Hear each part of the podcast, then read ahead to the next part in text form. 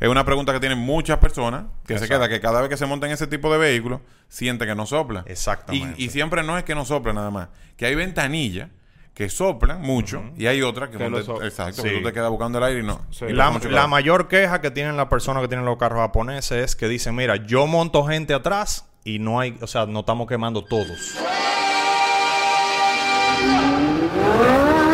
Fuego en mi corazón.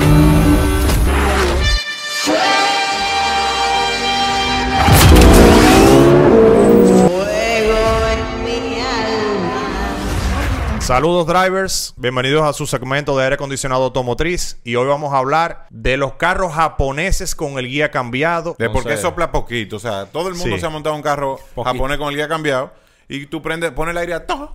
Y no sopla tú casi te nada. Estás muriendo del calor y ven acá. Entonces, ¿Para dónde que se va el sí, aire? Juan Roberto nos va a explicar qué es lo que pasa. que no sopla casi nada. Entonces, para eso trajimos un tablero de un carro japonés y vamos a explicar qué es lo que sucede. Tenemos un tablero completo aquí desmontado, ¿verdad? Es de la parte de atrás del tablero, ¿verdad, señores? Porque Claro, está volteado, está volteado, ¿verdad? La parte que uno normalmente ve en el vehículo está aquí de frente. Este lado, actualmente, es donde va el, el El guía, el timón, ¿verdad? El guía, el conductor, ¿verdad? Pero ya el, el tablero está trabajado porque se cambió de lado. De fábrica viene de este lado.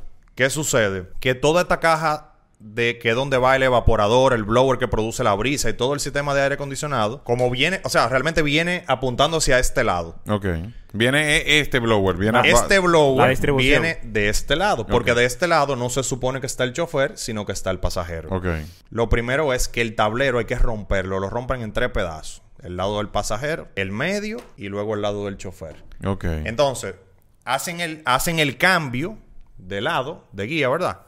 Y luego lo pegan todo con fibra. Pero todo eso es fibra de vidrio. O sea que el tablero está roto, partido totalmente, lo pegan con fibra y luego este lado de acá lo tapizan nuevamente. Y así los retapizan. y así es que logran que el lado del chofer quede de este lado. ¿Por qué sopla poco? Esta caja que tenemos acá, aquí dentro va el evaporador. El blower normalmente viene hacia acá. Las rompen también y lo cruzan hacia este lado para que quede ya del lado, del nuevo lado donde va el Entonces, pasajero. eh, Esto que yo estoy viendo es un trabajo artesanal que ellos cambian el blower de lado y para que entonces el viento eh, coja hacia, hacia el evaporador, eh, le hacen este trabajo. Sí, es para que el blower quede del lado donde va el pasajero Exacto. y no del lado donde ahora les toca poner los pedales. ¿Entiendes? Entonces, si se fijan, esta caja viene aquí está pegada, calentada, con diablito, para poder hacer el cambio hacia este lado. Ok. Entonces, esta caja se conecta aquí con los ductos que vienen de fábrica. Aquí se pueden ver. ¿Tú ves? Entonces, este es el ducto que va hacia la ventanilla de aquel lado,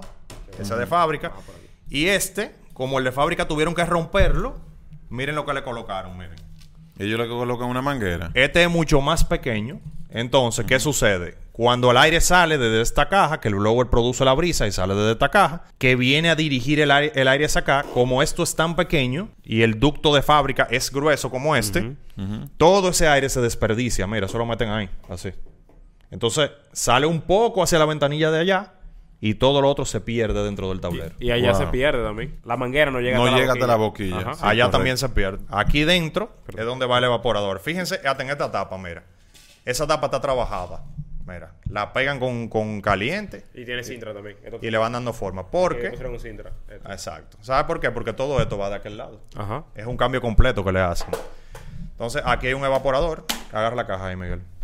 Aquí está un evaporador que está dañado, ¿verdad? El evaporador es lo que se enfría. Eso es lo que se enfría. Entonces, esto produce brisa, choca con esta pieza que es el evaporador y sale por acá por los ductos que son los que entran aquí a la caja. Todo eso está pegado con fibra, o sea, el tablero se rompe completamente, hacen el cambio, luego vuelven y pegan todo. O sea, que todos los carros japoneses que le cambian el guía son así. Entonces, el aire acondicionado nunca produce buena brisa y a nosotros nos toca resolver. Pero entonces una pregunta, a, a simple vista, porque no importa el tablero que te lo hayan cortado y eso, eso no va a, complicar el tema de la brisa, ¿verdad?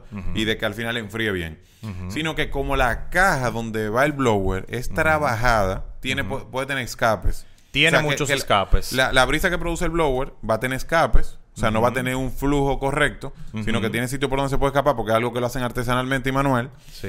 Y luego, entonces, por los conductos donde pasa, Tampoco. entonces tampoco son lo correcto. Claro. Sí. Y por eso ahí entonces la- no llega y no sopla bien. Y mira lo que sucede, que es que nosotros estamos, nosotros estamos hablando nada más del aire acondicionado, ¿verdad? Pero recuerda que todo lo que viene de este lado hay que tratar de moverlo hacia allá. Y me refiero a componentes eléctricos, Bolsa de aire. módulos, bolsa de aire, que en muchos casos también se la anulan porque no encuentran dónde ponerla. Sí, sí. Todos los pedales, la No hay que- cremallera, todo eso hay que cambiarlo hacia allá. Entonces, ese es el tema, que la caja, que es una, un componente grande, tienen que volverla un desastre, cambiarla de sitio, pegarlo, etcétera, tú para lograr colocarla. Sí. Entonces ahí es que el aire no, acondicionado. y al final el aire acondicionado no funciona como tal porque no queda herméticamente sellado. Es No. algo a lo loco. Entonces se le meten los, mayormente se le meten los olores de la calle, sopla poca brisa, enfría mucho menos porque como no tiene el flujo adecuado, tú ves. Pero eh, eh, la razón es esto. Préstame la caja de nuevo. Por aquí es que sale el aire. El aire que produce el blower sale por aquí. Al todo esto está roto, tú ves. Ahí se va perdiendo por todos los lados. No hay forma. Entonces, nosotros, ¿cómo lo resolvemos? Eso sí, sí vamos a aplicarlo. ¿Cómo lo resolvemos? Lo que hacemos es que acá, Miguel, nosotros anulamos estos ductos que están aquí. Se eliminan porque están todos rotos y todo estrangulado de temperatura caliente. Y acá le ponemos una tapa con cuatro huecos. Y de esos cuatro huecos tiramos cuatro ductos nuevos. Grandes. Oh. De dos pulgadas. Entonces lo llevamos cada uno a las ventanillas. Uno a la del lado del pasajero, que ahora está al lado del pasajero. Dos al medio y otra hacia allá. Entonces, eso tiene una ventaja que sopla mucha brisa, el aire enfría perfectamente, como si fuera americano, vamos a decir, pero pierde la funcionalidad de tirar aire hacia los pies, de tirar aire hacia la cara, y también pierden la calefacción. Que al final no la van a necesitar. Wow. Al final, como estamos en República Dominicana y es caliente, Sí, sí. prácticamente no la, no la necesitan. No es que nosotros la anulamos, es que también cuando le cambian el guía, como tienen que mover todos los componentes, esta caja la dejan sin calefacción para que sea más pequeña. Entonces una pregunta, porque ahora yo, yo, yo como que tengo la cuestionante. Cuando hacen el cambio de guía, no eliminan el, el- el conducto de aire hacia los pies. En algunos casos sí, en otros no. Ok, es decir, que no siempre. Depende No del siempre. modelo. Pero No entonces, para la, la solución más práctica, para uno poder resolver y que el carro sople bien, entonces eliminarle eso, Eliminarlo.